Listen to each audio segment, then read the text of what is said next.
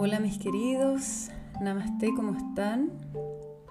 Em, siendo miércoles 7 de abril, acá en la gran capital de Santiago, estando en cuarentena total, toda la capital de Santiago y prácticamente todo Chile, eh, por esta pandemia que, nos azota de forma tan, tan tremenda durante este último tiempo. Em, me, apareció esta, esta, necesidad o estas ganas de hacer este, este capítulo del día de hoy em, acerca de, un tema que, me ha aparecido como muy, de forma muy recurrente durante este último tiempo, que es el tema de la empatía eh, y de la compasión. Pero la compasión... Em, la compasión quizás es algo un poco más complejo de, practicar, un poco más... digamos que es como una emoción un poco más, más sutil, más elevada. No es tan fácil de acceder la compasión, sinceramente. Pero la empatía eh, yo creo que está más al alcance de todos y podemos partir desde ahí. Podemos partir desde la base de cómo nos relacionamos y, de cómo la empatía nos ayuda quizás a alcanzar esto más elevado que es la compasión. Eh, entendiendo la compasión no como la lástima que podemos sentir frente al sufrimiento propio eh, y de otros, sino entendiéndola como estas ganas o este deseo de querer disminuir y aliviar el sufrimiento propio y ajeno. Y la empatía en ese sentido es como el primer paso Em, es como el primer nivel para llegar a la compasión. Eh, y siento que hoy en día la empatía es eh, prácticamente una responsabilidad moral. Eh, creo que todos deberíamos por lo menos tener una intención de cultivar más empatía en nuestras vidas. una autoempatía, así como existe la autocompasión, existe la autoempatía y la empatía también y compasión con otros sobre todo por los momentos difíciles que estamos viviendo y sobre todo porque quizás sentimos que nuestros gobernantes o las personas que están a nuestro cargo en términos políticos están careciendo de estas cualidades. Quizás a nosotros como, sociedad, como comunidad, eh, nos corresponde quizás eh, de alguna forma contrarrestar y compensar esa falta y esa carencia que viene desde, desde los altos mandos y, quizás nosotros de alguna forma mm, poder hacer ver o, poder establecer esta necesidad imperante que tenemos de generar una, una comunidad, una sociedad más empática y más compasiva. Entonces quería partir el capítulo de hoy con una frase de eh, Daniel Goleman, que se me perdió. ¿Dónde está? Aquí está. Eh, la voy a leer en inglés primero y después la voy a traducir, porque está acá escrita en inglés. Daniel Goleman, aprovecho a contarles, es un psicólogo. Él es muy famoso por los trabajos que ha hecho durante muchos años, décadas, en, cuanto a la inteligencia emocional, ha trabajado temas de empatía, de compasión. Em, su especialidad es, esa, en el fondo. Em, todo lo que se especializa a, la inteligencia emocional. Em, voy a partir con la frase entonces. The act of compassion begins with full attention, just as rapport does. You have to really see the person If you see a person, then naturally empathy arises. If you tune into the other person, you feel with them. If empathy arises, and if that person is in dire need, the empathetic concern can come. You want to help them, and then, and then that begins a compassionate act. So I say that compassion begins with attention. Daniel Goleman. Les traduzco para los que no se manejan con el inglés. El acto de compasión empieza con la atención plena, como un rapport lo hace. sea, un report es cuando yo de alguna forma le doy como un feedback a un otro, como cuando le contesto a un otro. Eh, entonces tú tienes que realmente ver a esa otra persona. Si tú ves a esa otra persona, entonces naturalmente la empatía aparece. Si conectas o si sintonizas eh, en ti a esa otra persona, tú puedes sentir con esa otra persona. Si la empatía aparece, si la empatía eh, se eleva eh, y esa persona está en una real necesidad, la empatía entonces aparece como la necesidad de que te hagas cargo o de que te preocupes de eso. Tú quieres ayudar entonces. Eh, y es ahí cuando esto se convierte en un acto compasivo. Entonces la compasión parte con la atención. Por eso que esta frase me parece tan relevante para partir hablando de cómo eh, podemos conectar la atención plena, la meditación, el mindfulness, con estas virtudes que son la empatía y la compasión, que muchas veces quizás eh, las podemos entender a un nivel intelectual o conceptual, pero que en la práctica, eh, ya sea como por nuestro estilo de vida que, llevamos, que es muy eh, self-centered, o sea, muy como egocentrista, muy centrado en uno mismo, y, lo digo porque a todos nos pasa, o sea, el, día y la, y la máquina de alguna forma como que nos atrapa y estamos, tenemos que estar concentrados en nuestras propias actividades, en, ya sea en nuestro trabajo, en que nos tenemos que bañar, vestir, comer y a lo más nos preocupamos un poco como de nuestro núcleo, nuestro círculo más cercano. Si es que, porque muchas veces incluso eso se puede convertir en una tarea difícil. Aún así, cuando se nos presenta la posibilidad de enfrentarnos a un otro, y enfrentarnos no desde, eh, desde una característica bélica, sino que cuando tenemos la posibilidad de relacionarnos con un otro, em, y, y aún así estamos muy centrados en nosotros mismos y no somos capaces de descentrarnos entonces de nuestro yo, de nuestro ego, nos cuesta ver al otro cuesta ver al otro en sus propias necesidades. Y muchas veces incluso nos cuesta ver al otro en sus propias necesidades porque ni siquiera, aunque estemos muy centrados en nosotros mismos, somos conscientes de nuestras propias necesidades. O sea, sí, somos súper egocentristas, pero no nos hacemos cargo de nosotros mismos en nuestras necesidades más básicas, incluso necesidades emocionales, necesidades de autocuidado, necesidades empáticas y compasivas con nosotros mismos. Si no practicamos eso con, con nosotros, difícilmente vamos a poder ponerlo en práctica con el otro. ¿Se entiende? sé que no me pueden contestar, pero eh, bueno, es como una pregunta retórica.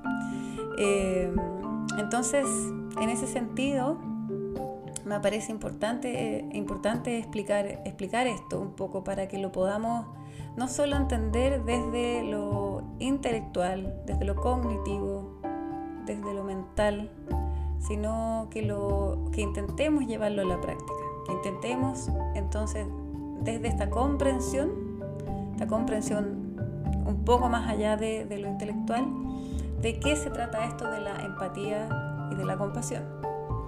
Eh, desde, la, desde las neurociencias y desde lo más científico, eh, hay muchos estudios dentro de las neurociencias que hablan de las neuronas espejo.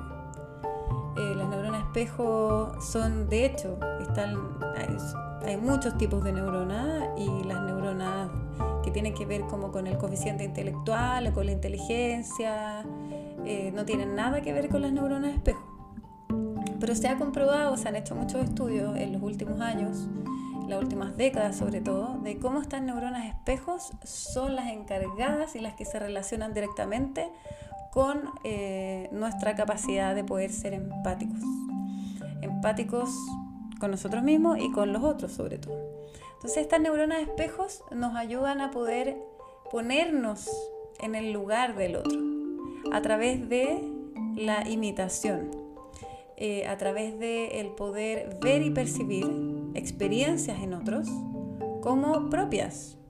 Por ejemplo, podemos ver una persona que está llorando, quizás en algún lugar, eh, quizás no conocemos a esta persona, eh, y algo se nos va a activar en nosotros y vamos a sentir empatía, vamos a compadecernos del sufrimiento de esa persona. Algo nos va a ocurrir en nuestro interior y vamos a decir, pucha, ¿qué le pasará? ¿Lo podrá ayudar de alguna forma? quizás alguno que tengamos las neuronas espejo quizás con un poco más activadas, ya sea por una práctica de meditación o, lo que sea, eh, quizás nos podemos acercar incluso y ofrecerle ayuda a esa persona, conversar, preguntarle qué es lo que le ocurre. Pero, todos tenemos estas neuronas espejo, existen en todos nosotros y estas neuronas espejo se pueden entrenar. Esa es la buena noticia, que por mucho que alguien en algún lugar del mundo diga yo no soy empático, realmente es algo que se puede entrenar y se puede cultivar. Y no es eh, una ley de vida vivir desde la falta de empatía. Todos podemos ser más empáticos y todos hemos caído alguna vez en la falta de empatía. Todos nos podemos alguna vez actuar de una forma narcisista y muy egocentrista y no estar viendo quizás al lado nuestro a alguien que está sufriendo mucho.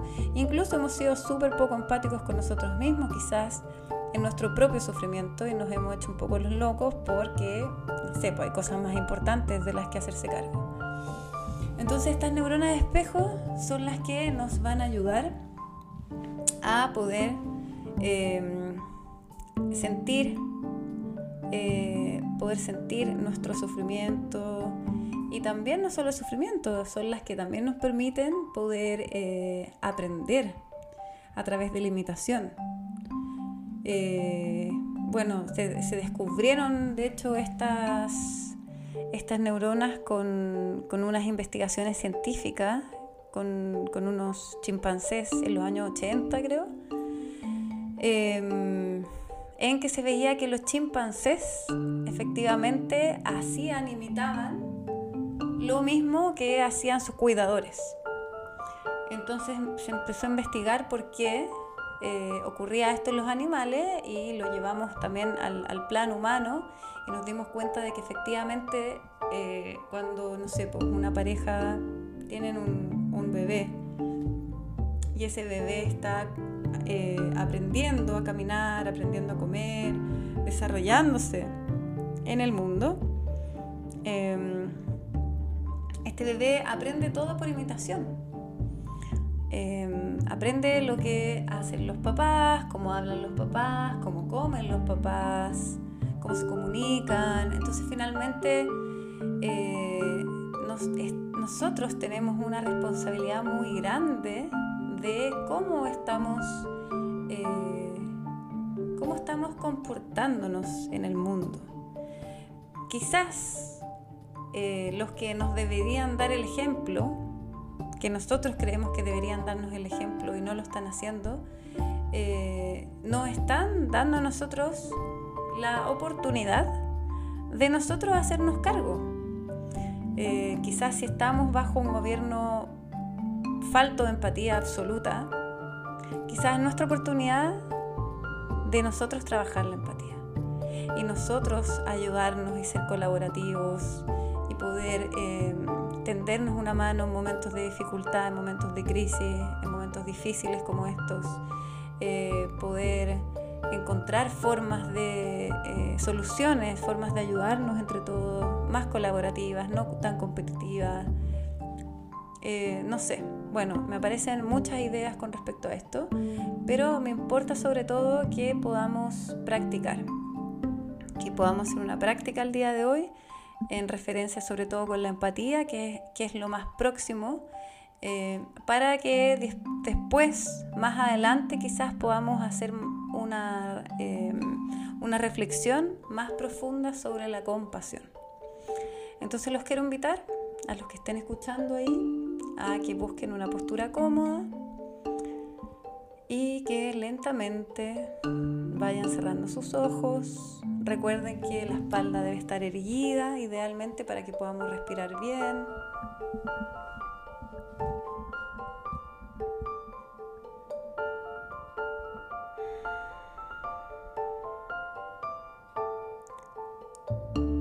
Empezamos a llevar la atención hacia la respiración, así como Daniel Goleman nos invita a este acto tan simple de poner atención todo parte en el poner atención. Entonces la práctica que vamos a hacer va a ser una práctica de autoempatía hacia nuestro cuerpo, hacia nuestras sensaciones.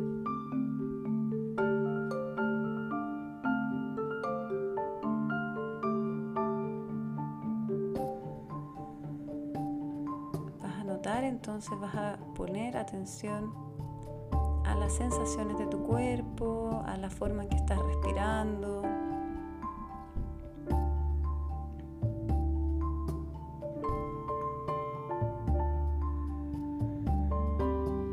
Puedes preguntarte entonces de qué forma estoy respirando, estoy respirando de forma tranquila, calmada, o es mi respiración más bien agitada.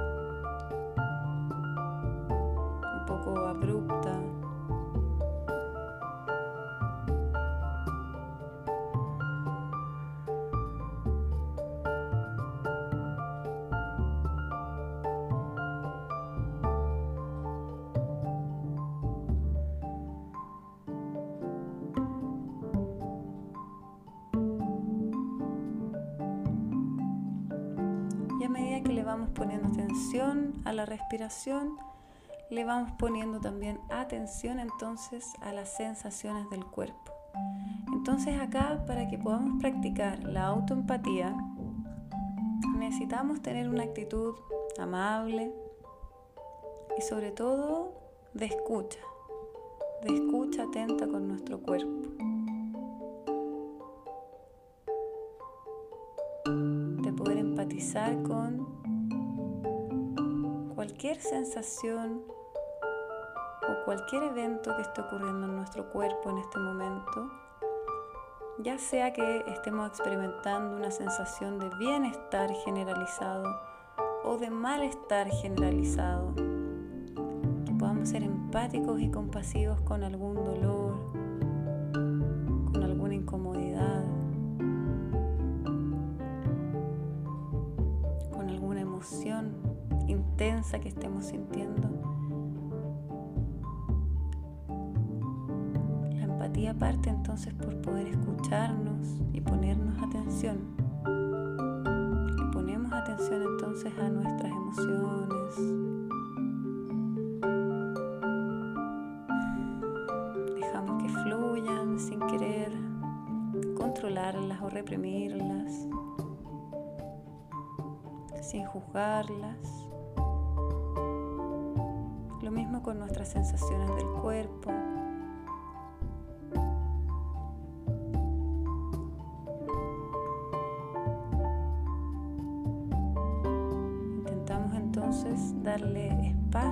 A esas sensaciones, a poder escuchar qué es lo que nuestro cuerpo necesita en este momento. Y lo mismo con nuestros pensamientos. ¿Qué es lo que está ocurriendo en nuestra cabecita? Muchas preocupaciones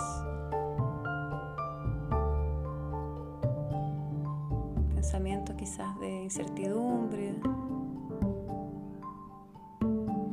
Dejamos que todo esto que se puede sentir incómodo o desagradable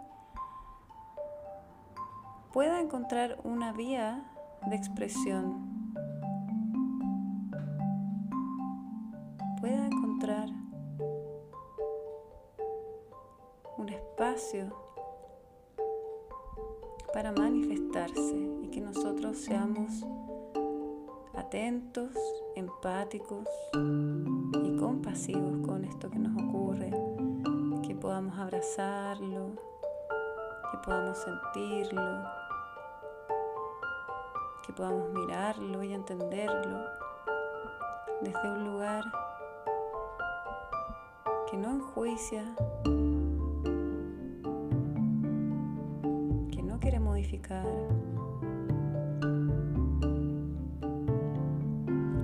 que solo quiere entender y comprender.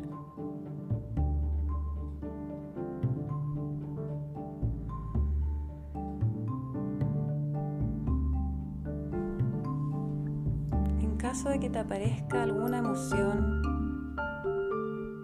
pensamiento o sensación en el cuerpo,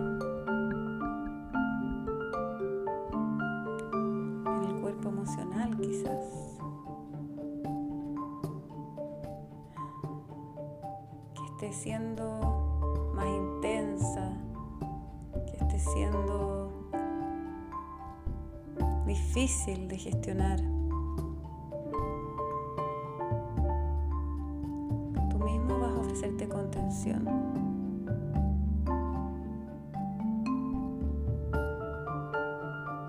Y te vas a regalar las siguientes frases.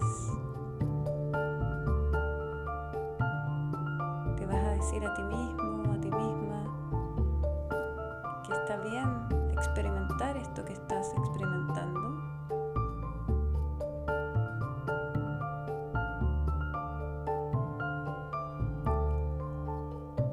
Que esto que sientes no es permanente. Que es un momento difícil para ti y para todos.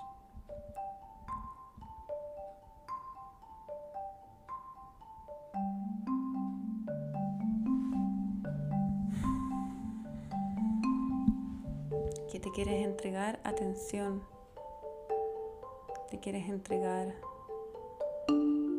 amor, contención.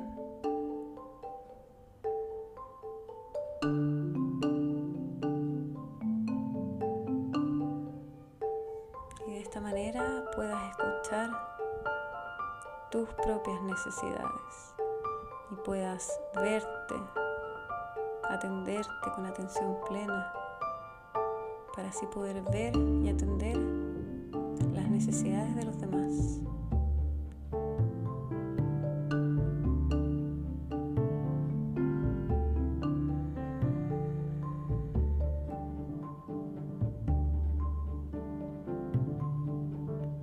Puedes hacer un par de respiraciones profundas por tu nariz